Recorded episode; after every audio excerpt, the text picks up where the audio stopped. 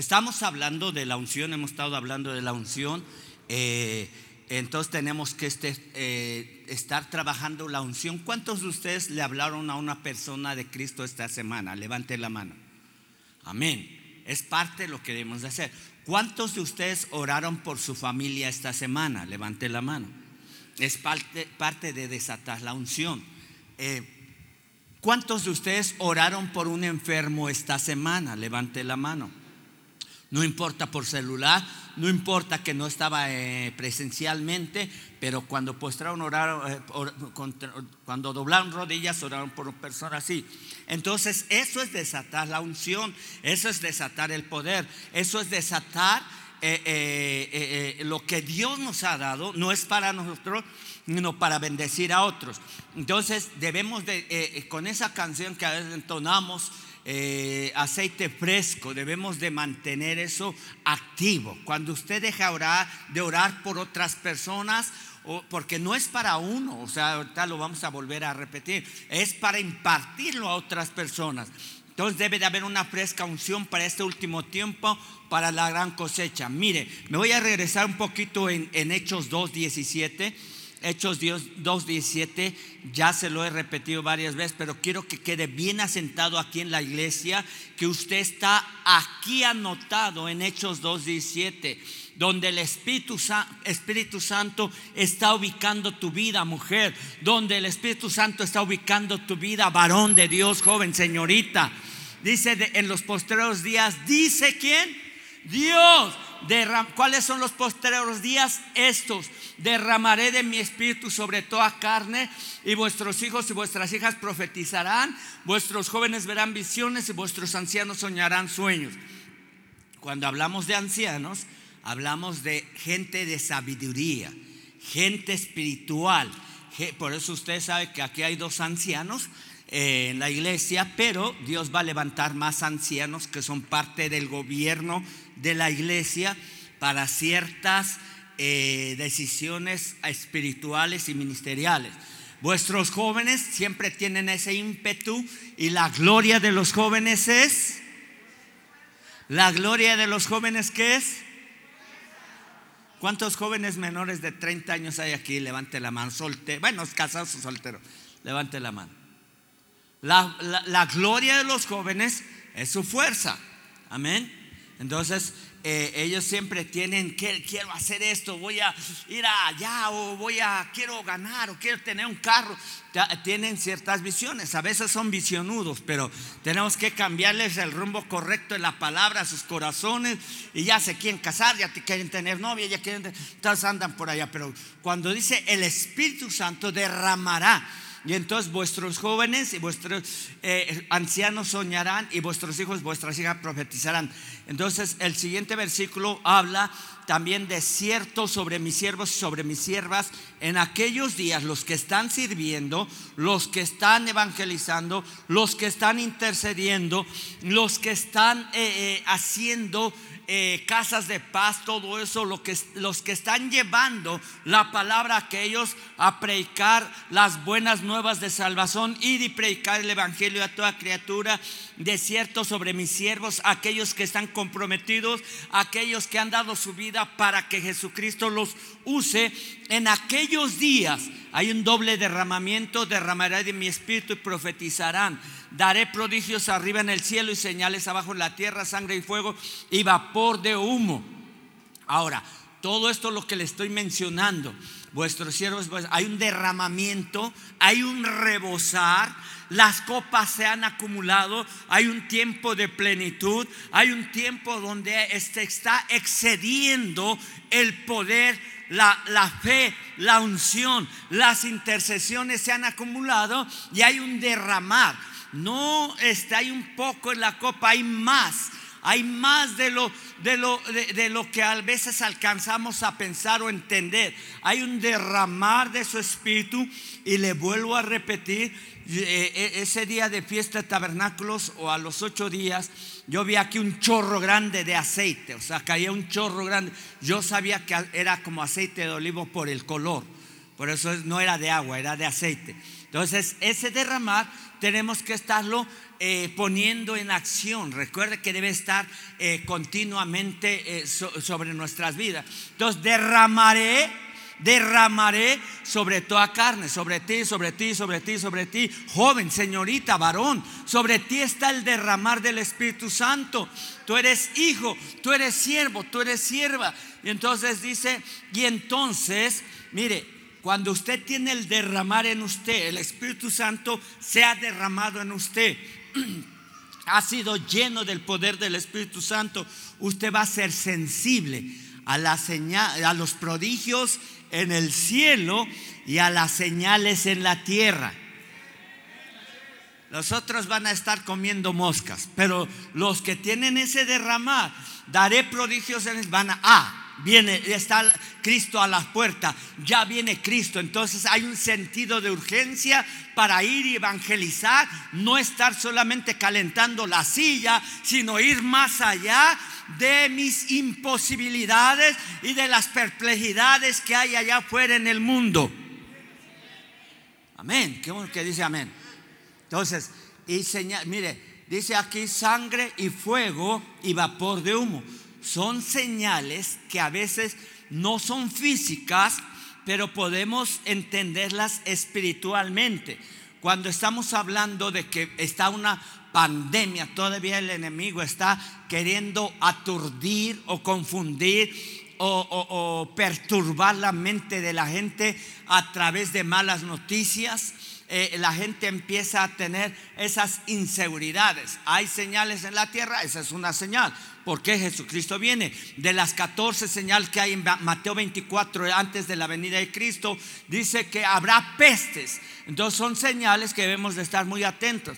En el siguiente versículo dice, ah, el sol se convertirá en tinieblas y la luna en sangre antes que venga el día del Señor grande y manifiesto y todo aquel que invocar el nombre del Señor será salvo. Entonces, hay un derramar hay aceite sobre ti, hay aceite sobre ti, hay aceite sobre ti. Entonces debemos de profetizar. Pues estamos cantando esas canciones. Profetizaré. Amén. Usted está profetizando. ¿Cuántos profetizaron esta semana? Profetice, vamos. ¿Cuántos ah, profetizaron esta semana? A su vida, a su vida, a su familia, a su economía no, vamos Ángel, ¿qué pasó? Necesitas estar pila. O sea, tú sabes que ya hablé contigo. Te tengo en la mira. También Andrés. Andrés, levanta la mano izquierda. No, la izquierda. Eso, bueno. Ok. Quiero que, esté, que haya señal de vida en ustedes. Arnulfo, me da mucho gusto verte. Arnulfo, a ti, levanta la mano. Se saluda, me sonríe. Muy bien, viene Tampatá, pues está aquí con Silvestre, gracias a Dios. Y yo sé que Dios tiene grandes cosas para seguir expandiendo el reino de Dios. Por eso no podemos bajar la guardia. Debemos muy estar muy atentos de lo que está sucediendo. Esta semana hubo una luna llena, pero se mostró roja.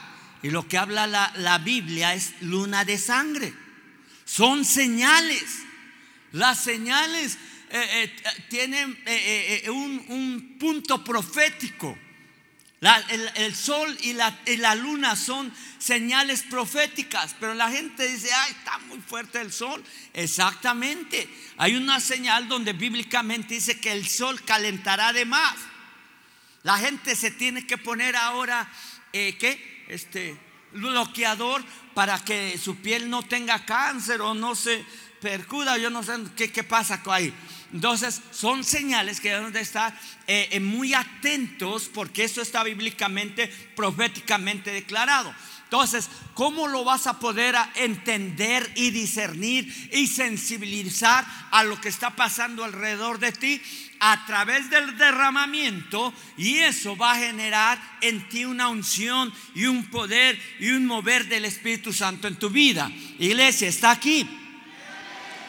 Vamos, entonces el derramamiento siempre va a producir una activación en mi vida. El derramamiento va a producir un mover, va a producir un avivamiento, va a traer, y el avivamiento va a traer visitaciones. Mire, en este lugar y en, allá en el templo en Prado Sabo Sur se han escuchado, se han visto, se han, eh, eh, eh, hemos sentido cosas sobrenaturales.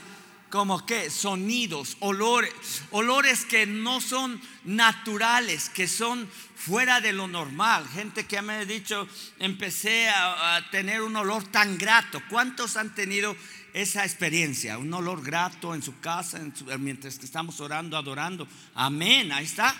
¿Cuántos de ustedes, eh, más en este año, o sea, cuántos de ustedes han escuchado sonidos que no son naturales? Amén. Yo aquí he escuchado cosas que yo dije, ¿de dónde salió el otro instrumento?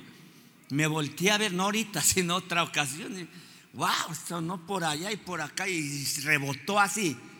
Y yo estaba acá muy quitado de la pena. Wow, ¿de dónde salió eso? La semana pasada, hija este, Elvira, ¿dónde está? Ok, ella me dijo que escuchó trompetas hace ocho días. ¿Cuántos han escuchado sonidos? Vuelva a levantar la mano. Usted dice, pues yo nada más escuché que venía el virus. Ok, no. Eh, sensibilice su voz. Recuerde que le estuve hablando del oír. Romanos 8:14. Eh, eh, los que son guiados por el Espíritu Santo, estos son hijos maduros de Dios. O sea, tenemos que madurar en nuestra espiritualidad. No quedarnos estancados, no quedarnos enanos espiritualmente, menos ministerialmente. ¿Cuántos de ustedes no les gusta progresar? ¿Cuántos no, así pobre, está bien, pues no pasa nada, que coma nada más frijol. ¿Quién le gusta hacer así todo un, ¿cómo se dice? O sea, no, no quiere. Eh, el reino de Dios está en movimiento continuo. El reino de Dios está teniendo siempre movimiento. En el reino de Dios nada está estancado. Cuando tú te estancas, te sales de ese mover. Te sales de ese fluir.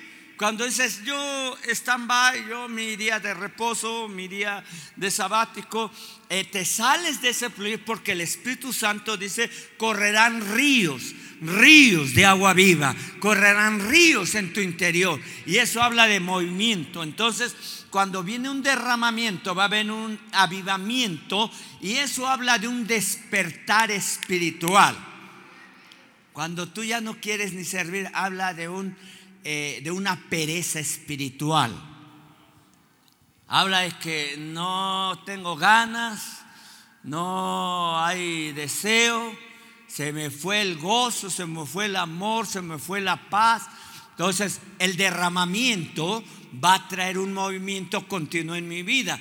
El derramamiento va a traer un despertar, va a traer un movimiento espiritual en mi vida y eso habla de un pensamiento de Dios a su pueblo. ¿Qué es lo que Dios está pensando para ti? ¿Qué es lo que Dios tiene para ti? es actívate, avívate, muévete en este tiempo. Tienes que estar eh, eh, conectado, tienes que estar en movimiento, tienes que estar en el mismo fluir y en el mismo sonido. Amén. Cuando digo sonido hablamos de los términos de la visión, hablamos de los términos de lo que es la palabra de Dios y de predicar y de hacer discípulos. Amén. Amén. Esa iglesia está acá. Ok. Eh, el derramar siempre va a traer en el espíritu del hombre y la mujer, el derramar del Espíritu Santo siempre va a traer eh, en, el hombre y la mujer un, un cambio. Usted se da cuenta, hay un derramar, ya no quiero ser igual. Hay un derramar del Espíritu Santo, ya no quiero vivir cómodamente, quiero servir. Esta semana fuimos a, a. ¿Cuántos aquí están de Huiscolotla? Creo que los demás creo que fueron a servir, ¿verdad? Se fueron, a, ¿no? No vinieron. ¿Ah? Ah, están sirviendo acá. Ok. Sí, vi acá Oscar allá de Acacingo también allá afuera. Ok, mire, esta semana fuimos a Huiscolotla. Ahí en Huiscolotla eh, fuimos a tomar territorio, hicimos guerra espiritual y guerra militar.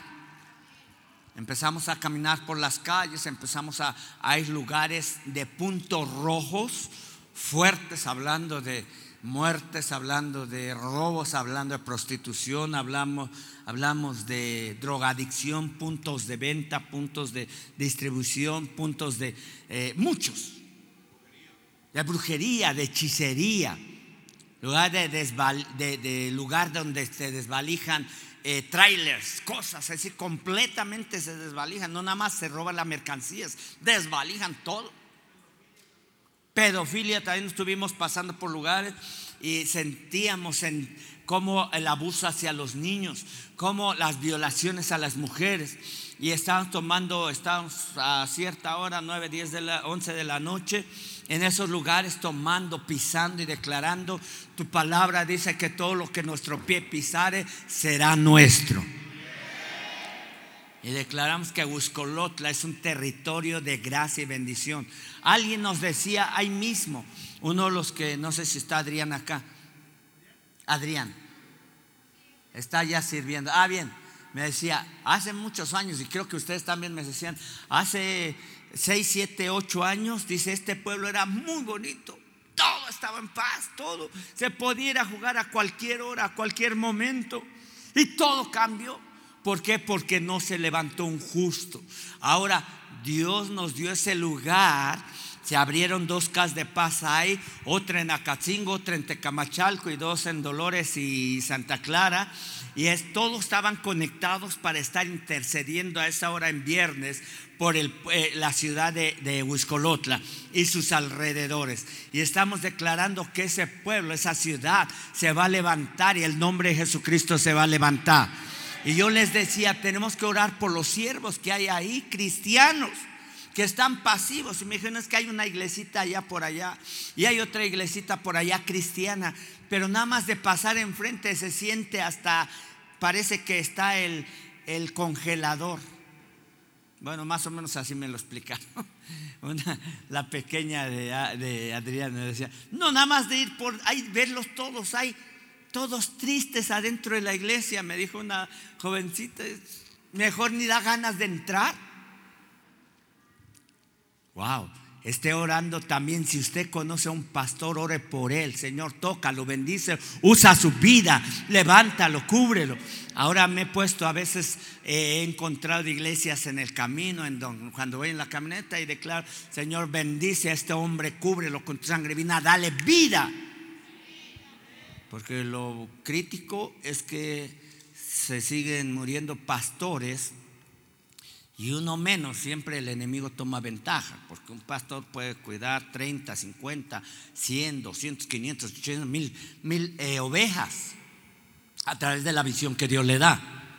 Primero uno, entonces hace, estaba conociendo a un joven, su pastor, un amigo mío de la Alianza de Pastores, este, murió y su esposa también murió. Entonces el joven tuvo que tomar el pastorado, todo de imprevisto, no sabía qué hacer y se está orando por él cubriendo. Pero este año su mamá y su papá, pastores de la iglesia, los dos murieron. Entonces ore cuando pueda usted, desate la unción y declare el poder sobre esas vidas. Pase por una iglesia cristiana, bendígala si hay si no es iglesia cristiana y hay ídolos, dice, cae toda idolatría en el nombre de Cristo. Fuimos allá en Huescolatla y pisábamos lugares donde decíamos, la idolatría no tendrá ventaja. Mire, allá hay este, cervecerías por todos lados. Ni en las colonias que tenemos aquí hay tantas este, eh, michalerías o cervecerías Señor, cancelo todo vicio, cancelo toda drogadicción. Usted tiene que ir más allá. No permita que en su calle, en su casa, cerca de su casa, haya gente idolátrica o declare que no tiene poder esos ídolos. Si está eh, eh, la muerte por ahí o el ídolo de la pelona, declare se calle. Esta no tiene autoridad en mi calle, en mi territorio, donde yo camino. Declaro la palabra de Dios en mi vida. Y en este lugar tome sus pasos y diga, Señor, todo lo que la planta de mi pie pise, declaro bendición, gracia sobre estos vecinos. Que un día te conozcan, que un día conozcan la palabra de Dios.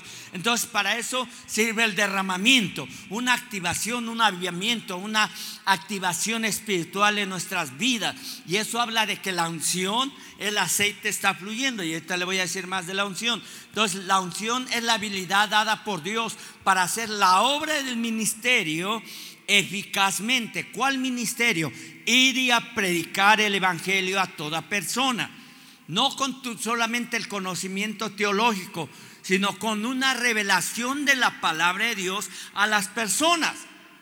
Si ves que las personas no te hacen caso, dile, Espíritu Santo, tráeme ese poder a mis palabras, a mi boca, que no sea yo el que abre, que hable, sino que tú hables a través de mi vida. Y cuando tú hables, mire, me estaba dando igual un testimonio eh, allá, este, la mentora Lili, tu mamá, mantera, allá está mentora Lili, este, que decía, es que una persona dijo, no, yo soy católico y ya me voy a morir, así que, y le dio una palabra acertada y en ese momento esa persona empezó a llorar.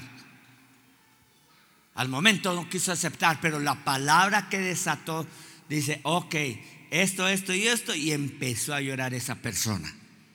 Ese es el poder, esa es la unción. ¿Cuántos de ustedes a la persona que le han hablado de Cristo se empieza a quebrantar? Levántalo. Desate ese poder, desate esa unción.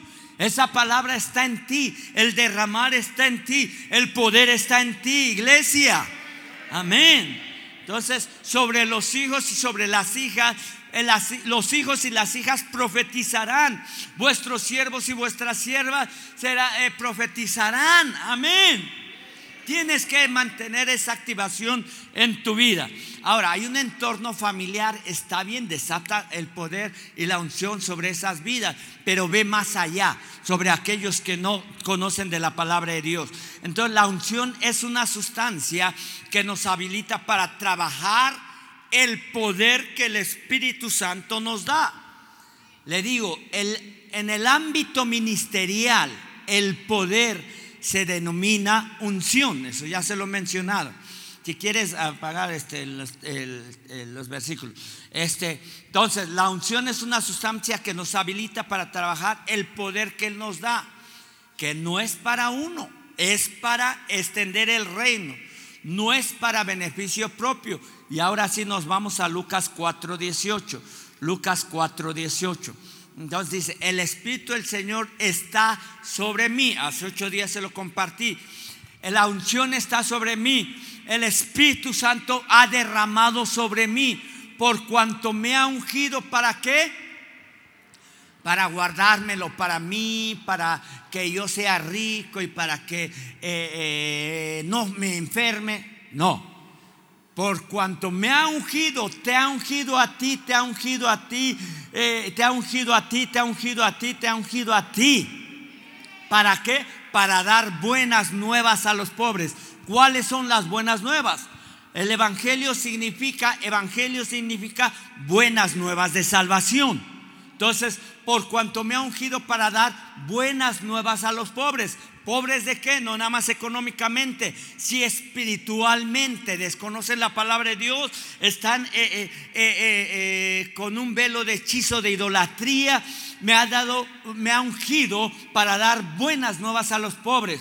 Me ha enviado. La unción me envía.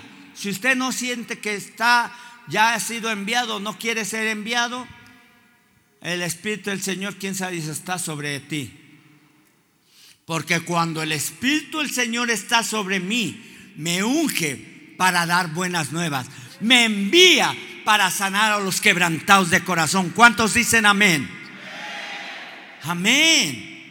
O sea, es lo, ese es el impulso, ese es el mover. Por eso es la importancia de estar en continuo movimiento. Cuando una semana dejas de orar, de leer, de ayunar, de buscar, de relacionarte con tus hermanos, de asistir a casa de paz, de estar en escuela, de estar en los discipulados, algo se está secando, algo, algo se está desconectando. El sonido ya no va a ser igual, ya no va, va a llevar los mismos términos de la visión que Dios nos da. Ya va a decir, no, pues bueno, o sea, es que yo no tengo tiempo, es que piensan que uno no tiene vida, es que eh, ahora ya puedo disfrutar más a mi familia, ahora ya puedo tener más tiempo para otras cosas triviales y materiales que son lo que en la vista en, el, en, la, en la tierra.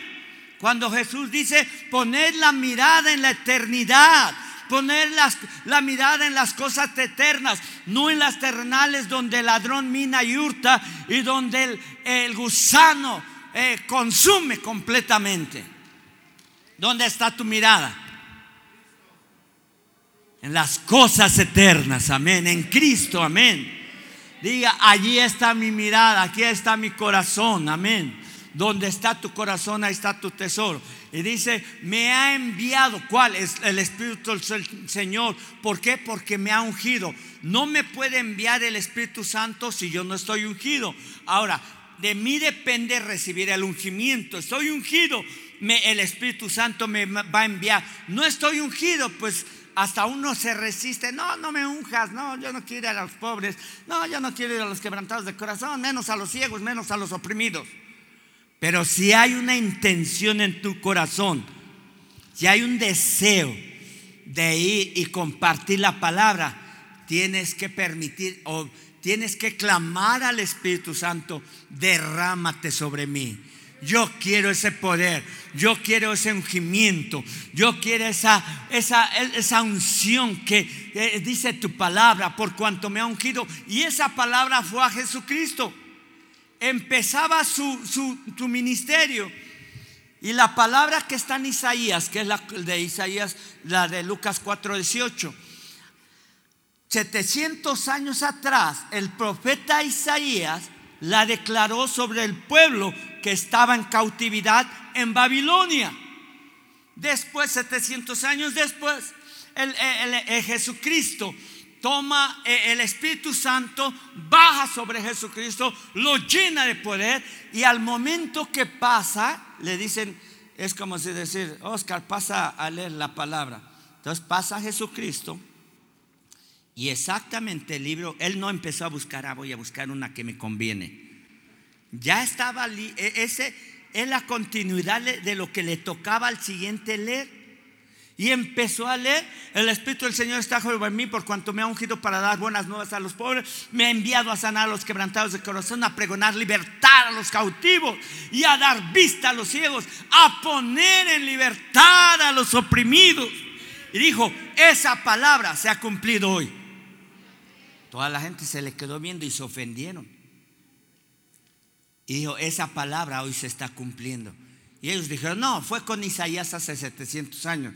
Y él dijo, Jesucristo, esta palabra está sobre mí y lo sacaron, lo empezaron a empujar, les vamos a matarte y dice que lo llevaron hasta la punta de un risco y em, estuvieron a punto de aventarlo por ahí, pero Jesús pasó en medio de ellos. ¿Por qué? Porque el Espíritu del Señor estaba sobre él y estaba la unción sobre su vida y la gente no pudo tocarlo en ese momento porque el Espíritu, el poder, la unción estaba sobre su vida. Por eso usted crea que la unción lo va a acompañar. Y nos decían en la noche, bueno, ahí en Huiscolotla, por este camino, era la una de la mañana, o una y media, ¿no? hay muchos asaltos. No se vayan por ahí. Sálganse por este otro lado. Pues nos fuimos para allá porque teníamos que tomar territorio. Fuimos por esa carretera una o dos de la mañana orando y declarando, atamos tu espíritu, toda potestad, todo hombre fuerte, no tiene parte ni suerte en estas carreteras. Y declaramos que no habrá más robo, que no habrá más violencia, que no habrá más muerte en el nombre de Jesús, no habrá más accidentes en el nombre de Jesús. Tomamos autoridad. Esa unción viene de parte del Espíritu Santo sobre nuestras vidas. Mire, Usted toma ese poder, usted puede contener toda maldad, toda violencia, toda muerte, todo virus en el nombre de Jesús. Pero lo necesita, lo necesita más, claro. ¿Usted quiere depender del doctor? Regularmente el doctor te va a decir, ¡Ujule! Pues no creo que te dé buenas noticias, no creo que el doctor te dé buenas nuevas. ¿Sabes qué? Pues vamos a tener que meter cuchillo. ¿sabes qué? Te, va a costar doble. Ya no te ve como paciente, te ve como cliente. en las manos de quien. ¿Quieres el poder? ¿Quieres que el Espíritu Santo te mueva? Mejor. Debemos de estar preparados para si viene la cuarta cepa que ya están por allá este, diciendo por Europa, por así, quién sabe que ya viene. Ya ahí viene. ¿Se acuerdan cuando decían, ahí vienen? Vienen, estaban todos a correr. Allá muchos años allá atrás. Pues ahora te están diciendo, ahí viene el virus otra vez. Y tú, ay, escóndete, quédate en casa. Qué bueno que está en la casa de Dios porque ahí hay un derramar del Espíritu Santo sobre tu vida. Vamos iglesia, despierta, avívanos, dile, avívanos Señor. Dile, avívanos Señor. Dele fuerte ese aplauso a Jesucristo. Me ha enviado, me ha enviado, el Espíritu Santo me impulsa a sanar a los quebrantados de corazón, a pregonar libertad a los cautivos, vista a los ciegos y a dar libertad a los oprimidos. Amén. Hay gente oprimida, hay gente con estrés, hay gente que está aturdida por las noticias de este mundo. Solamente el poder del Espíritu Santo, no el psicólogo, no el psiquiatra, no el brujo, no el quién sabe qué. Solamente el poder del Espíritu Santo puede liberar de cautividad esa alma, esa mente, esa, e, e, esa, ese subconsciente. No lo puede liberar el, el psiquiatra ni el psicólogo, solamente Jesucristo a través del poder del Espíritu Santo. Amén. Ok, gracias. Entonces, eh, versículo 19 dice así. Y a predicar el año agradable del Señor. ¿Qué le parece 2022? El año agradable del Señor. ¿Usted cómo vio el 2020? ¿Quiere regresar al 2020? No fue muy agradable, pero yo lo declaré 20, 20 eh, años agradable del Señor. Para, muchos no fue muy agradable, pero yo traté de vivir muy agradable. No me preocupé, salí, iba a los parques, iba a las tiendas cerradas a tocar a ver si abrían y a estar en el templo toda la semana. Entonces, por eso usted debe de estar prevenido. ¿Qué viene para el 2020? La maldad, el pecado, eh, eh, eh, las pestes, los virus, todo se está incrementando. Usted sabe que escuchan cómo ese virus genéticamente evoluciona o se muta. Muta, o sea, este, está fortaleciendo, le meten más vitaminas o antivirus al cuerpo de una persona, pues dicen que este está endemoniado, este virus. Empieza a mutar para luchar contra eso. ¿Qué necesitas tú? El derramar del Espíritu Santo, el poder del Espíritu Santo, el ungimiento en tu vida para poder resistir lo que viene en adelante para este año 2022. Entonces por esa iglesia usted debe estar despierta, avivada, en movimiento. No diga, pues se me hace que exagere el pastor. Siempre va a haber un incrédulo, un, un fuera de órbita. Ese le cree más allá afuera que aquí a la palabra de Dios. ¿Está acá, iglesia? La unción se relaciona con los dones. Ya le hablé cuando estábamos en el JP de los dones. Los dones con el poder todo esto para recoger la gran cosecha, eh, eh, eh, de una gran cosecha de almas, una gran cosecha económica y una gran cosecha de bendiciones sobre nuestras vidas. Hay una gran cosecha que eh, Jesucristo prometió y que declaró y profetizó para este tiempo. La cosecha ya está lista, pero no la vamos a poder retener con nuestras propias habilidades, con nuestros títulos o con nuestro conocimiento natural. Eso es lo natural. Eso se va a perder. Un día la gente va a morir y ese conocimiento y ese talento y ese título quedó de recuerdo solamente. Pero lo que hacemos en el reino, lo que sembramos y aún lo que declaramos, lo que profetizamos, aunque nosotros partiéramos con el Señor, eso continúa desarrollándose, incrementándose y desatándose en otras personas. Amén. Mis papás desataron sobre mi vida.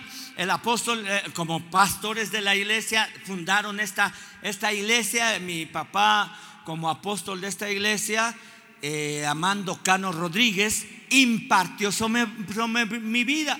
Mi mamá, Rebeca Pérez de Cano, eh, impartió y profetizó sobre mi vida. Entonces ellos partieron al cielo, pero sembraron, depositaron semillas de gracia y bendición y poder sobre mi vida. Amén. Entonces lo que si yo hoy partiera, la semilla que se sembró se va a generar. Pero sé que hay mucho que hacer en, este, en esta tierra. Quiero consumir correctamente el oxígeno para trabajar para el servicio de Dios. ¿Cómo estás consumiendo tu oxígeno? ¿Qué pasó? Muy bien, Carla, muy bien. La beba. Una profeta del Señor. Amén. Ok, eh, la unción debe ser trabajada eh, continuamente. Eh, ya le decía, porque así como el motor, si lo dejas ahí detenido, seguro que te va a costar echarlo a andar. O sea, hay, momentos que el aceite se queda ahí y créame, cuando usted debe de entender que cuando usted deja aceite, o, agua ahí expuesto al aire, tarde o temprano al otro día va a estar llena de polvo y va a estar con una mosquita, con un mosquito, con algo. Todo lo que usted recibe hoy lo debe de estar manteniendo activo. Si usted mañana pudo trabajar, camellar como moreno para vivir como negro, o más bien al revés, trabajar y camellar trabajar como negro para vivir como moreno y no busca a Dios. Ese aceite, lo que recibió ahí, porque el aceite, la impartición va, eh, eh, perdón, el aceite y la unción va por impartición. La fe viene por el oír y el oír de la palabra de Dios usted escucha la palabra de Dios, hay una revelación activa en su vida y esta revelación empieza a generar aceite. Y la unción, el aceite es relación con la unción y el aceite provoca en mí el querer como el hacer por su buena voluntad en Cristo Jesús. Cuando usted argumenta eh, eh, algo, usted debe de, pedirle Espíritu Santo, lléname, porque ya eh, ya el que, que, no puedo, que no tengo, que no puedo, este, que no tengo tiempo, que no sé ni cómo hacerle, ni, cómo, ni tengo dinero, ni nada que dar. Ya usted se Juan Gravalló. Usted debe dejar que el Espíritu Santo fluya en su vida. Deje que el Espíritu Santo lo mueva. Amén. Entonces la unción es para eso, no para quedársela a sí mismo. Hay gente allá con mucha necesidad. No seamos egoístas. Hay gente allá, por eso fuimos ahí a Huiscolotla, porque vimos tanta necesidad. Unos 20 mil personas, yo calculo que ha de haber allá. Entonces esas eh, miles de personas, mire, ahí en Huiscolotla se genera riquezas tremendas, pero solamente para pervertirlas eh, eh, eh, todas esa, las riquezas que se producen en Huiscolotla las están usando para corrupción, para maldad y para perversión. Cuando Dios quiere dar las riquezas, las grandes riquezas a los justos. Y acá uno está diciendo es que no tengo ni para ofrendar. Dios quiere ver tu corazón si estás dispuesto a ofrendar un peso, diez pesos, cien pesos, mil pesos, diez mil pesos. Recuerdo que el número mil es el número de la gloria. Para algunos va a ser fácil dar mil, pero para otros cuando das mil vas a tener un punto de rompimiento. Bueno, si lo crees, si no hay... Cuando tú lo palpas, lo puedes... No puedo decir algo que no he vivido. No predicamos lo que sabemos, sino lo, que somos, lo que hemos vivido. Amén. Predique lo que viva. Veréis que, hay un Dios poderoso que sana, libera, restaura su matrimonio, su hogar. Amén. Allá atrás, este, Adriana está allá. Wow, un testimonio poderoso cómo Dios restauró su matrimonio. Allá, eh, no sé si es Oscar. Sí, también allá de Acatzingo, cómo Dios restauró su vida y su matrimonio, su hogar, y Dios está restaurando tu economía, y Dios te va a volver a confiar lo que el mundo y el diablo te robó y te lo regresará cuatro siete veces en tu vida, en el nombre de Cristo. Créelo. Entonces, los dones es para eso. ¿Sabe usted que en un tiempo en la iglesia, uno de los nombres de Dios es Jireh, Jehová Jireh? Eh, que quiere decir Jehová se proveerá. Ahora, la traducción correcta cuando dijo, Jehová iré, Jehová se proveerá. La revelación correcta es que a través de mi vida Dios se va a proveer a las personas. Yo voy a proveer lo que Dios me ha dado a las personas. Entonces desde acá o desde allá o en tu casa paso o en la calle, tú vas, Jehová iré a través de tu vida y la palabra que tú desates, esa es la palabra que va a contribuir a sanidad, a liberación y a restauración familiar, matrimonial y aún económica. Jehová iré a través de mi vida. Dios no va a hacer nada que nos ha encargado a ti y a mí. Dios no lo va a hacer. Dios lo va a hacer a través de tu vida. Varón, mujer de Dios, joven, señorita, levántate, avívate. Ya estuvimos secos mucho tiempo. El 2020 nos secó a muchos. Más bien, lo secó a mí, no a otros sí lo secó. Todavía hasta el día de hoy escucho, es que apenas estamos abriendo las iglesias cristianas. Es que todavía no estamos al 100. Es más, los testimonios entre pastores, no, dice, estamos al 30, al 50. Gracias a Dios que esta iglesia ya este año llegó casi al 90 de lo que estábamos en el principio de 2020. Y estamos generando más unción, poder, dones, gloria, profetizar, todo. Amén. Entonces debemos darle eh, parte del poder, la unción, los dones, es parte de nuestro compromiso. El Espíritu Santo quiere depositar las verdaderas riquezas. Las grandes riquezas se traducen económicamente en papeles, en billetes, en, piedras preciosas, en, en bienes materiales, las grandes riquezas, pero las verdaderas riquezas de los tres niveles que hay de, de riquezas, las riquezas de la suficiencia, las grandes riquezas y las verdaderas riquezas, hablando bíblicamente, son ahora las verdaderas riquezas, son el poder, la unción, los dones que es parte de entregar nuestra vida. El que quiera su vida, la perderá, pero el que entrega su vida a Jesucristo, la hallará en él y entonces el Espíritu Santo dará a tu vida el poder, la unción, los dones y es porque te has comprometido y a aquellos que desean servir, buscar, ser partícipes de los sufrimientos y el deseo del corazón de Jesucristo. ¿Qué estaría haciendo Jesucristo en este tiempo? ¿Qué estaría haciendo Jesucristo? ¿Eh? Predicando, sanando, liberando. ¿Y usted qué seguidor de quién es? De Mahoma, Alá. Alá, ¿quién sabe qué? Estos eh, se echan una bomba y Alá, y pácate. Usted es seguidor de Jesucristo. Y si es seguidor, discípulo de Jesucristo, debemos de estar haciendo lo que Él estaría haciendo físicamente en esta tierra. Enseñando, predicando, sanando enfermos y liberando a los endemoniados. Es lo que es Jesucristo. Entonces dice, eh, estuve en la cárcel, no me visitaste. Estuve en el hospital, no me sanaste. Tuve sed, no me diste de beber.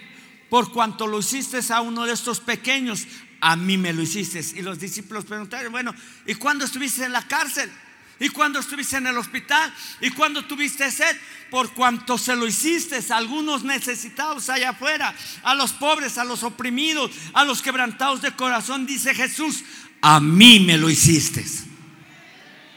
Y Él te va a galardonar, galardonar con una gran bendición sobre tu vida. Mire, tú haces el trabajo de Jesucristo, él se encarga de tus necesidades. Él tú te encargas de los negocios del Padre Celestial, Él se va a encargar de tus negocios. Alguien me dijo, eh, yo estoy sirviendo en el reino de Dios. Jesús, fíjese, a los 12 años, José y María lo pierden en el templo. Entonces yo pensaba, oh, ¿cómo lo perdieron? A lo mejor se metió en la cisterna Jesús y por eso no. Pero ya cuando fuimos a Israel, un templo y atrios más o menos yo creo por acá más grande, quién sabe, 400 metros de largo, 400 y cacho metros de largo por 390 de ancho. En el medio del templo, eh, portales y los atrios y donde vendían la gente y donde sacó gente a los vendedores y a los cambistas. Y yo decía, ¿cómo es que Jesús se perdió? Oh, tremendo templezote. Y entonces hasta el tercer día Jesús seguía ahí en el templo. Por eso a sus jóvenes cuando voy a la iglesia, no los castigan porque ellos quieran venir a la iglesia. Castígalos por otra cosa, pero no los castigue. Por, ahora no vas a la iglesia, ahora no vas a ver a fulanito para que te, quién sabe qué le amenazas. Cuando quiera venir, déjelo y acompáñelo y tráigalo. Mire, testificaba Johan, o sea, cómo desde Huiscolotla traen a los jóvenes hasta el, acá viernes, aquí al templo a Prausao Azul, desde Huiscolotla. Ya gracias a Dios se ha normalizado hasta el transporte. Ahora, ¿qué, ¿qué tal si me lo asaltan? ¿Qué tal si se me cae del camión? Oiga, no esté pensando eso. Para eso es el poder, la unción, la declaración, lo profético.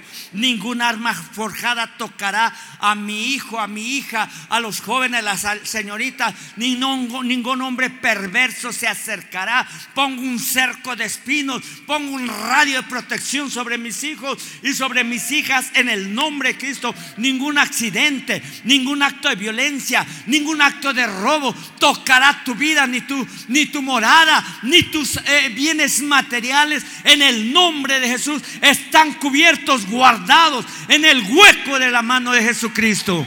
Amén y amén. Es la roca, es la hendidura de la roca. Él es la roca inconmovible, pero cuando tenemos que estar en la hendidura de la roca, es los espacios donde quedaron el traspaso de los clavos en sus manos y en su costado y en sus pies. Ahí te guarda en la hendidura de la roca, donde ningún mal, ningún arma forjada contra ti prospera y aún ninguna lengua que se levante en juicio, ningún conjuro de un brujo tocará tu vida, ni tu morada, ni tus negocios. Lo declaro, lo profetizo y revierto y cancelo toda maldición sobre tu vida en el nombre de Cristo Jesús. Aleluya, porque así dice la palabra de Dios. Ningún arma forjada contra ti prosperará. Estoy tomando la escritura para declararla sobre tu vida, sobre mi vida. Y dice, y condeno toda lengua que se levante en juicio. Te maldijeron, solamente, ay, ¿por qué se está estrenando carro? debería decirle mal. Te están condenando. Están levantando un conjuro contra tu vida. Te están maldiciendo. Entonces tomó ese versículo, es una promesa, pero si no se la sabe, ¿dónde está escrito? Ni, dónde está, ni como dice, ¿cómo dice la escritura? Ayúdate que yo te ayudaré. Vale, para dos cosas. ¿Para cuáles dos cosas? Para memorizar y aprender la palabra de Dios. Pues sí, pues, si no te las memorizas, ponte a eh, trucha, ponte pila, ponte al filo de la palabra de Dios. Amén. Entonces eh, eh, debemos de darle más a Jesucristo, más de nuestra vida, más de nuestro tiempo, más de tu trabajo. Quita más de tu descanso, quita más de tu comodidad. Dáselo a Jesucristo esa parte conveniente, te conviene. Mire, fuimos hace 15 días a Tehuacán. Entré, y dicen, ya llegó el pastor. Como son gente que no me conoce, todos se quedan así como que. Y me ven así. Entonces voy y los saludo. ¿Cómo Hasta me da risa porque como que ponen sus cuernos. Eh, no sé. Entonces voy con un varón y ya ah, me empiezo a platicar con ellos. Y veo, o sea, cómo se, tanta necesidad hay en sus corazones. Y me dice un varón, le digo, ¿qué te parece la casa? Dice, pues a ver si me convencen. Digo, nadie te va a convencer. Esto te conviene. Ya si lo desechas, ¿dónde está tu cabeza? Este, ya, fue todo. Pero hay tanta necesidad en las personas. Amén. Y estamos orando por ese José. Este, donde quiera que esté, Dios toque su corazón y lo invité al retiro y sé que el amor de Jesucristo está tocando su corazón, el amor del Padre está envolviendo su vida. Amén. Amén. Todavía sigue acá. Eh, le doy otro cachito, otro poquito más de un vistezote que le he preparado para su vida. Amén. Entonces, eh, la unción es la habilidad dada al cristiano para hacer la obra del ministerio y parte que es el ungimiento es nuestra consagración. Usted es ungido, eh, usted está consagrado. Usted es ungido, usted es enviado. Eh, lo hemos ungido acá, se le ha puesto aceite, en su casa le han ungido con manos sobre su cabeza, tiene un ungimiento. Hace ocho días, aunque físicamente no lo toqué, pero declaré un ungimiento. Jehová es mi pastor y nada me faltará. Pero después viene una secuencia de palabras donde nos enseña, unge mi cabeza con aceite, mi copa está rebosando, mi copa está rebosando. ¿Cómo es rebosar? Que nunca le pongo argumento a Dios para nada. Cuando mi copa no está rebosando, entonces empiezo a sacar argumento. No, es que eh, no pude. No, es que usted sabe, está el trabajo. No, es que usted sabe el patrón. Es que usted sabe la familia. No, es que tú usted sabe. Me, ¿Quién sabe? Me picó la pulga o quién sabe qué le dicen. Entonces, eh, ponen argumentos porque su copa ya no está rebosando. Métete más. Ay, es que eso, eh, no tengo tiempo. Su copa no está rebosando. Quiere el ungimiento porque sabes que hay protección sobre tu vida. Ya hace ocho días le expliqué, el pastor físicamente unge a sus ovejas, les pone aceite de olivo, los frota, porque hay larvas de la mosca azul que se le meten por eh, en las fosas nasales, las orejas y por los ojos, donde depositan larvas y esa larva en 24 horas cuando sale del huevecillo quiere alcanzar el cerebro y empezárselo a comer. Así son los demonios cuando no tienes el ungimiento, cuando no tienes el aceite fresco en tu vida. Tus pensamientos empiezan a razonar, a usar la lógica, a tomar criterios personales, criterios humanistas y filosofías aún teológicas que te descomponen el orden en tu vida.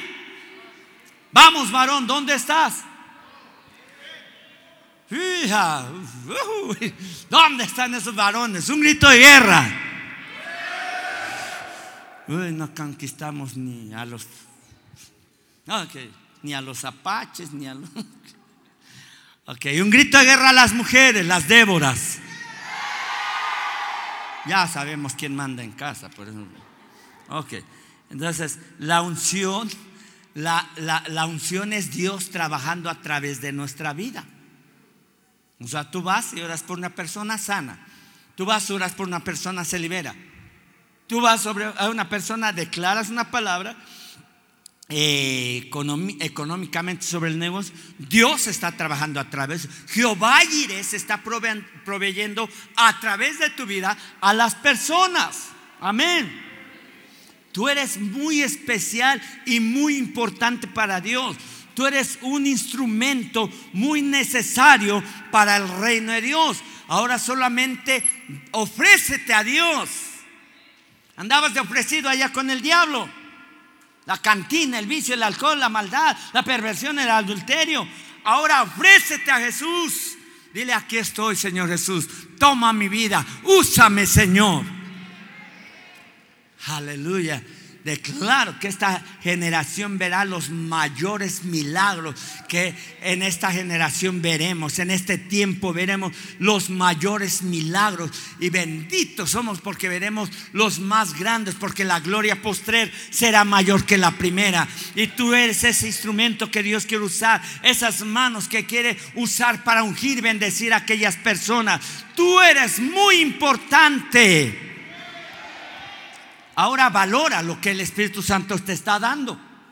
Lo no tires en saco roto o, por ahí. La palabra de Dios se debe de activar. Dice que, que no seamos oidores olvidadizos, sino hacedores de la palabra de Dios.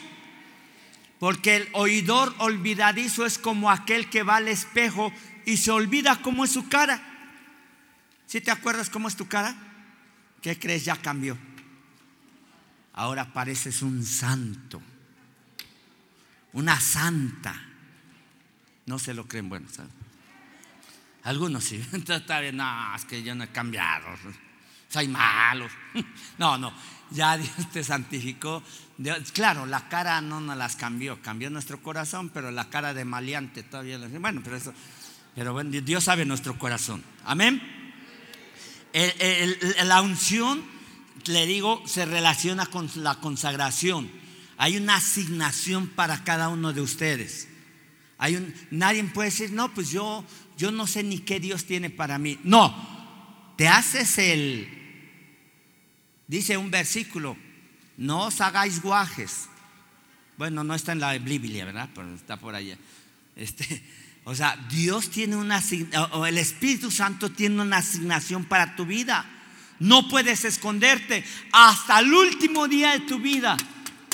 Él va a estar tocando a la puerta diciendo, ¿sabes qué? Haz esto, ve, haz esto, siembra acá, da acá, participa, ve. Eh, todo siempre hay un mover del Espíritu Santo. Diariamente el Espíritu Santo habla tu vida. ¿Qué tan obediente te has vuelto? Ahora, la unción, el aceite de la unción eh, es algo que se relaciona con el, aceite. Eh, de, sí, de la unción del Antiguo Testamento y rápidamente le voy a decir puntos muy importantes de lo que es la unción, que en el Antiguo Testamento usaban cinco elementos. Vamos rápidamente a Éxodo 30, 23. quiero darle esta palabra para que usted sepa que hay ciertos eh, cláusulas o puntos eh, muy importantes que todos los que cargamos la unción pasamos muchas cosas. Y eso no nos debe... Si tú quieres cargar la cruz de Cristo, vas a pasar por algunos sufrimientos. Jesús nos prometió, en el mundo tendráis aflicción y tribulación. ¿No los prometió? Pero él dijo, no teman, yo he vencido al mundo. Y porque aquellos que dicen, no, es que yo ya entré como cristiano y las luchas se me han empeorado. No, claro, el diablo se puso más furioso contra ti pero ahora tú tienes, ¿por qué? Porque ahora tú tienes la autoridad, el poder, la unción, los dones para aplastar a Satanás y a todos los demonios, todo lo que se levante contra tu vida contra tu familia y contra tu economía. Tú no les, le des el espacio a Satanás, no le des el derecho de tomar autoridad sobre tu vida, sobre tu economía, sobre tu familia. Toma la posición correcta, plántate firme no es que ninguna cucaracha, ningún ratón, ninguna peste, ningún virus entre a tu casa, a tu hogar, a tu familia. En el aceite, en, el aceite de unción, en el Antiguo Testamento, los sacerdotes hacían este aceite. Tomarás especias finas de mirra excelente, 500 ciclos de canela aromática, la mitad de esto, 200. Eran medidas muy precisas. 250 de cálamo, aromático 250, versículo 24. Eh, de casia 500 según el ciclo del santuario y de aceite de olivas, cinco elementos. Ahorita se lo voy a explicar. Los elementos del aceite de la santa unción. La mirra, que es en el versículo 23, eh, habla de una porción la mirra representa amargura, porque tiene cierto sabor más bien, sufrimiento que pasa una persona que carga la unción. ¿Usted cree que Jesucristo la tuvo fácil? O sea que cuando empezó a... Mire, 30 años en la carpintería y todo, ay, qué buen hijo de José y María. Ay, qué bonito se porta, qué obediente empezó a predicar la palabra de Dios. ¿Y este de dónde salió? ¿No es, hijo de María y José? ¿No es el hijo del carpintero? ¿Ahora qué se cree porque está predicando? ¿Cuántos eh, los han ofendido porque predican la palabra de Dios? Levante la mano. Y los que no, pues ya predique la palabra de Dios. Porque nos van a ofender. Te van a decir, salta para atrás, aleluya, hermanito, eh, santo, padrecito, pastorcito, y quién sabe cuánta cosa. pero necesitas declarar para que, mire, la gente al final de cuentas te va a decir algo, tu familia, tus amigos, tus hermanos, tus compañeros de trabajo, de escuela. ¿Por qué? Porque vas a cargar la unción, lo que Jesucristo tenía. Si hay algo que, un punto de persecución, sí. Hay un punto de, de, contienda, sí. Pero es la importancia de decir, aquí estoy, Señor Jesús. Usa mi vida. Espíritu Santo, derrámate sobre mi vida. Entonces la, la mirra representa persecución, padecimiento. Mira, si usted no tiene unción, el diablo ni se preocupa. Este no tiene ni poder ni unción y los dones los fue a esconder allá en su cama o en su cuarto, en su alacena. Entonces, cuando usted está practicando, sabe el diablo que tú eres un enemigo potencial contra el reino de las tinieblas. Pero si tú estás rascándote el ombligo, también los demonios te van a rascar las patas. Te van a sacar la mugrita entre los dedos. Ah, yo te ayudo, no te preocupes. Pero si estás trabajando la unción, el diablo, este tiene, mire, el diablo no le tiene miedo a un cristiano que calenta bancas. Le tiene miedo y terror a uno que se levanta a predicar el evangelio. Porque no me avergüenzo del evangelio porque es poder de Dios. Satanás tiembla, los demonios tiemblan. Cuando tú intercedes, cuando tú oras, cuando tú levantas la voz en adoración, cuando tú predicas la palabra de Dios, cuando vas y das discipulado, levantas diciendo, sabe el diablo que tiembla y sabe que no tiene autoridad ni poder para contenerte mientras que tú no estés fallando. Ahora, en todo, usted sabe, fallamos o pecamos, usted levántese, límpiese, sanitícese espiritualmente, cuantas veces pueda en el día. Señor, perdóname una vez, hijo, la reí otra vez, perdóname, límpiame, me arrepiento, ya no quiero hacerlo. Pero sea real. Arrepiéntase es cambio de mentalidad, metanoia es la palabra en griego, que es cambio de mentalidad. No quiero pecar más, no quiero fumar más, no quiero tomar ni una gota de alcohol, no quiero eh, drogar nada, no quiero robar ni un peso, nada, ni a Dios ni a los hombres. Es mi cambio de mentalidad. Amén. Y mi cambio de mentalidad es metanoia, es arrepentimiento. Voy a servir, voy a seguir, voy a buscar a Dios con todo mi corazón. Amén. Ya estoy terminando, termino con eso. Eh, y vamos a orar por los enfermos. Si usted tiene un malestar, un dolor, por muy pequeño que sea, no se conforme. No, no digas, pues ya, ya es algo que ya tiene años. Pues oiga, ¿le gusta a usted cargar ahí con cosas que no le que no deben de estar en su vida ni en su cuerpo. Ok, la mirra representa quebranto, que representa padecimiento, representa muerte al yo. La mirra representa pruebas, representa el precio que pagamos por la unción. La canela aromática representa el carácter de uno. La unción y el poder sin carácter es peligroso. ¿Qué es el carácter? La relación del sometimiento voluntario a Dios y a la autoridad justa que Dios ha puesto. Uno, uno dos, tres, cinco. Lo, lo, que, lo que va a aguantar el poder, los dones y la unción va a ser el carácter estar bajo autoridad, bajo autoridad, y eso nos da derecho legal contra toda obra de Satanás, contra toda obra del maligno. Satanás sabe quién está bajo autoridad y quién no. No es estar igual en autoridad que bajo autoridad. Se bajaron los amenes. Canela aromática habla de firmeza, habla de estabilidad, marca la diferencia en lo emocional y en lo mental. Por eso nuestra espiritualidad nos marca un compromiso directo y firme en el reino de Dios. Cuando alguien deja de, trabajar en su carácter, le hace fácil votar todo. Es, es un volátil. Es lo que llaman allá afuera bipolar. El que habla de doble ánimo, eh, Santiago 1.8. Eh, que habla de, de que no puedes confiar. Ni Dios puede confiar. Ahora, Dios siempre es fiel. Cuando fallamos, Él sigue siendo fiel. Cuando nos acercamos, Él sigue siendo fiel. Y cuando disponemos volver a, levantarnos, Él sigue siendo fiel. Y Él te lo vuelve a confiar. Nada más que el diablo te va a acusar y dice, no, tú ya no sirves para eso, no, tú ya no pidas nada, no, tú ya no sirvas nada.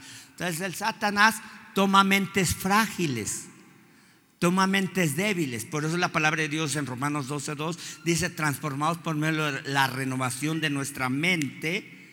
Transforma tu manera de pensar continuamente a través de la palabra de Dios, Romanos 12.2, para que podamos entender cuál sea la buena voluntad de Dios agradable y perfecta. Mi mente continuamente está renovando. Mi mente, mi, mi, entendimiento no puede eh, eh, detenerse. Quiero más de Dios. Quiero conocer más a Jesucristo en mi corazón. Quiero saber la dirección del Espíritu Santo en mi vida cada día. Amén. Hace 8, 15 días le decía, no trabajen sus instintos, no trabajen sus razonamientos, no trabajen sus lógicas, porque eso nunca ha hecho un milagro. La canela aromática marca la diferencia, un compromiso total en nuestro corazón. Número tres, cálamo aromático. Representa, hay de nuevo en Éxodo, eh, cálamo aromático representa autoridad, eh, se asocia con los dones, con la autoridad divina. Es la unción que fluye en nosotros cuando funcionamos, cuando funcionamos bajo autoridad cuando operamos bajo autoridad, aquí sí ya representa el, el cálamo aromático. Entonces, eso el aceite de unción, todo está fusionado en uno solo. Entonces, habla de cuando operamos bajo autoridad, entendemos que tenemos una unción prestada, una unción delegada. Si yo me salgo del manto del apóstol, ese, ese aceite que bajaba de ahí queda fuera de mí. Yo tengo que trabajar con lo poco que me queda, porque hay un manto apostólico que baja. ¿Dónde dice? Salmo 133. Mira cuán bueno y cuán delicioso es habitar los hermanos juntos en armonía. Habla de estar en sometimiento, en relación, en unidad. Yo sé que muchas cosas no le van a cuadrar, pero disponga a romper con sus moldes personales, emocionales y mentales para buscar. Mira cuán bueno y cuán delicioso es habitar los hermanos juntos. Es como el buen óleo que desciende de la cabeza de Aarón, del sumo sacerdote, del pastor, del apóstol. Versículo 2. Y desciende y baja por sus barbas. Habla de autoridad. Cuando hablamos de barbas, habla de autoridad y desciende hasta versículo 3, hasta el borde de sus vestiduras. Es como el rocío de Hermón que desciende sobre los montes. ¿Qué pasó? Es como el rocío de Hermón que desciende de los montes a los montes de Sión, porque ahí envía Jehová y vida eterna. Ahora en el versículo 2, regrésate al versículo 2, dice, es como el bonolo que desciende sobre la cabeza. ¿Sobre qué cabeza? Sobre la cabeza de la iglesia. Jesucristo es la cabeza de la iglesia global, universal y, de esa manera eh, deposita aceite a través de su espíritu sobre el apóstol, sobre, los pastores y los pastores sobre los discípulos. Nadie puede tener una unción. No, yo, yo, yo tomé de por allá, del pasto, fui al pasto y encontré unción. No, eh, todo viene de la cabeza. Cuando yo estaba, antes de entrar con el apóstol, Dios me usaba en sanidades y liberaciones. Cuando yo entré bajo el manto apostólico del apóstol Guillermo Maldonado, todo se aceleró, se acrecentó. El primer manto era pastoral de parte de mi papá, que fue también un apóstol y había milagros, sanidades, liberaciones. Pero cuando entré bajo el apóstol Guillermo Maldonado, todo se acrecentó. Usted está bajo un manto apostólico. Va a estar un bajo en el lugar correcto, en el momento correcto, en el mejor lugar que pueda existir. Algunos no lo creen. Yo sé que usted quiere ir a celebrar con el Puebla, pero aguántese tantito. Va. Ok. La barba baja hasta el borde de las vestiduras. ¿Qué quiere decir? Hasta el último de los discípulos alcanza ese, ese, ese aceite. Porque el aceite no es limitado, es ilimitado. Yo tengo que estar bajo ese manto, bajo autoridad, para tomar de ese aceite. En el momento que me salgo de ese manto, eh, me salga de ese manto, ese aceite deja fluir en mí. Yo tengo que andar buscando por acá solo a ver qué encuentro por allá. Pero si usted no sea un llanero solitario, no busque por sí solo las cosas. No busque porque la gente empieza a escuchar predicaciones por todos lados, pero tiene tanto conocimiento y tantas predicaciones. Le decía a una, a una pastora, le digo, has escuchado tantas palabras, tantas predicaciones, has ido a tantos congresos y ahorita no quieres orar ni por un endemoniado. No, es que está fuerte el asunto. Pues para eso es la palabra que has recibido para desatarla el poder sobre las personas. Y entonces el versículo 3 dice, es como el rocío de Hermón, en los montes de Hermón, hay en Israel, se desata un rocío en las temperaturas altas y ese rocío viaja más de 200 kilómetros hasta los montes de Sión, que es Jerusalén, y desciende sobre ellos y cuando está a 40 grados, hay en Jerusalén, ese rocío cae y se siente una frescura. ¿Qué es eso?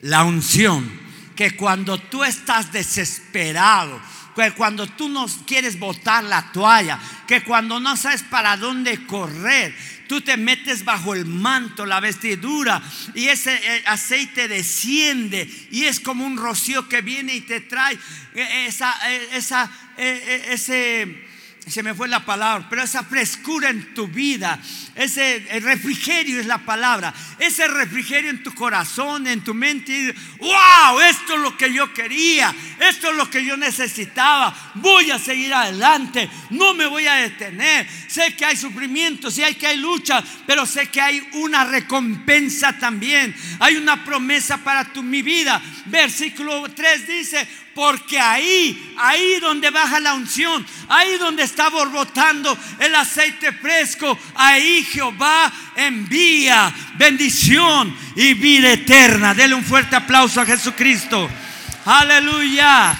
Ahí envía Jehová bendición y vida eterna. Aleluya.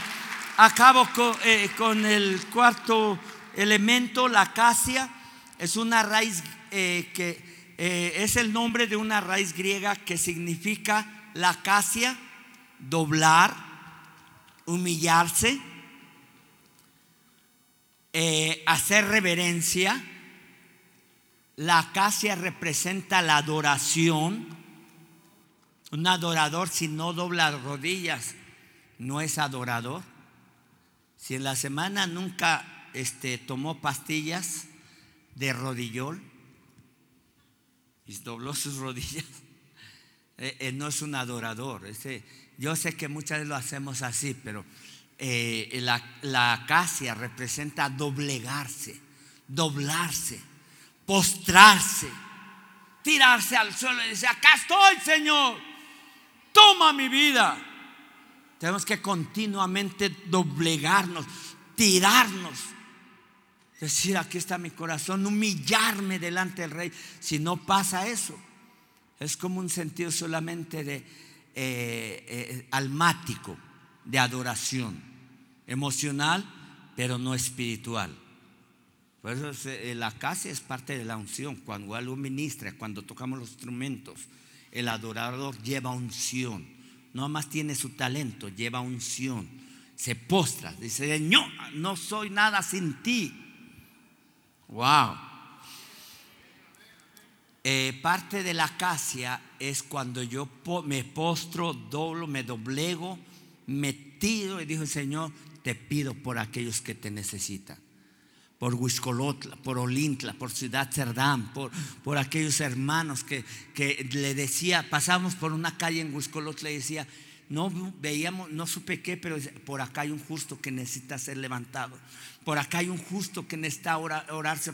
Después me dijeron, pastor, me dijeron que en esa calle hay una persona que le ha costado trabajo levantarse como cristiano. Y solamente al pasar en la calle sentí esa, esa carga. Tenemos que orar en esta calle por esa persona. No sé ni su nombre, pero el Espíritu Santo sí lo sabe. Después me dijeron, sí, ahí hay una persona. Ahorita me dijeron más bien. Hay una persona, tal persona, que le ha costado trabajo levantarse como justo. Número 5, el aceite de oliva representa al Espíritu Santo. El aceite de oliva representa la unción apostólica. Y los cinco elementos representan los cinco ministerios. Entonces, el aceite de oliva representa la unción apostólica porque puede combinarse con los demás. Si usted está escribiendo, usted ya lo tiene en conocimiento y tiene eh, la unción fresca para ir a ministrar. Ok, amén. Póngase de pie, pase el grupo de alabanza. Aleluya, gloria a Dios. Y en la semana alguien me dijo, uno de los guerreros que fue conmigo a la guerra militar, la unción, eh, porque me le recordó, la unción se transfiere, pasa de un hombre, del sacerdote, del apóstol, del pastor, de la autoridad, a otra persona eh, por impartición. Pasa el grupo de alabanza eh, por otro es por ambiente. O sea, toda esta palabra crea un ambiente de, unción. Usted lo toma, usted lo está escribiendo, usted esto lo está reteniendo en su mente y lo baja a su corazón. Eso está produciendo una unción, eso está produciendo un poder, eso está trayendo. Pero también la unción es por asociación. Nadie puede tener una unción que no es, que no es de un manto directo, a menos que haya tenido una, una visitación como Elías, como Abraham, como Moisés, pero creo que aquí no hay ninguno de esos. Ni yo, o sea, yo tengo bajo un manto apostólico. Aleluya.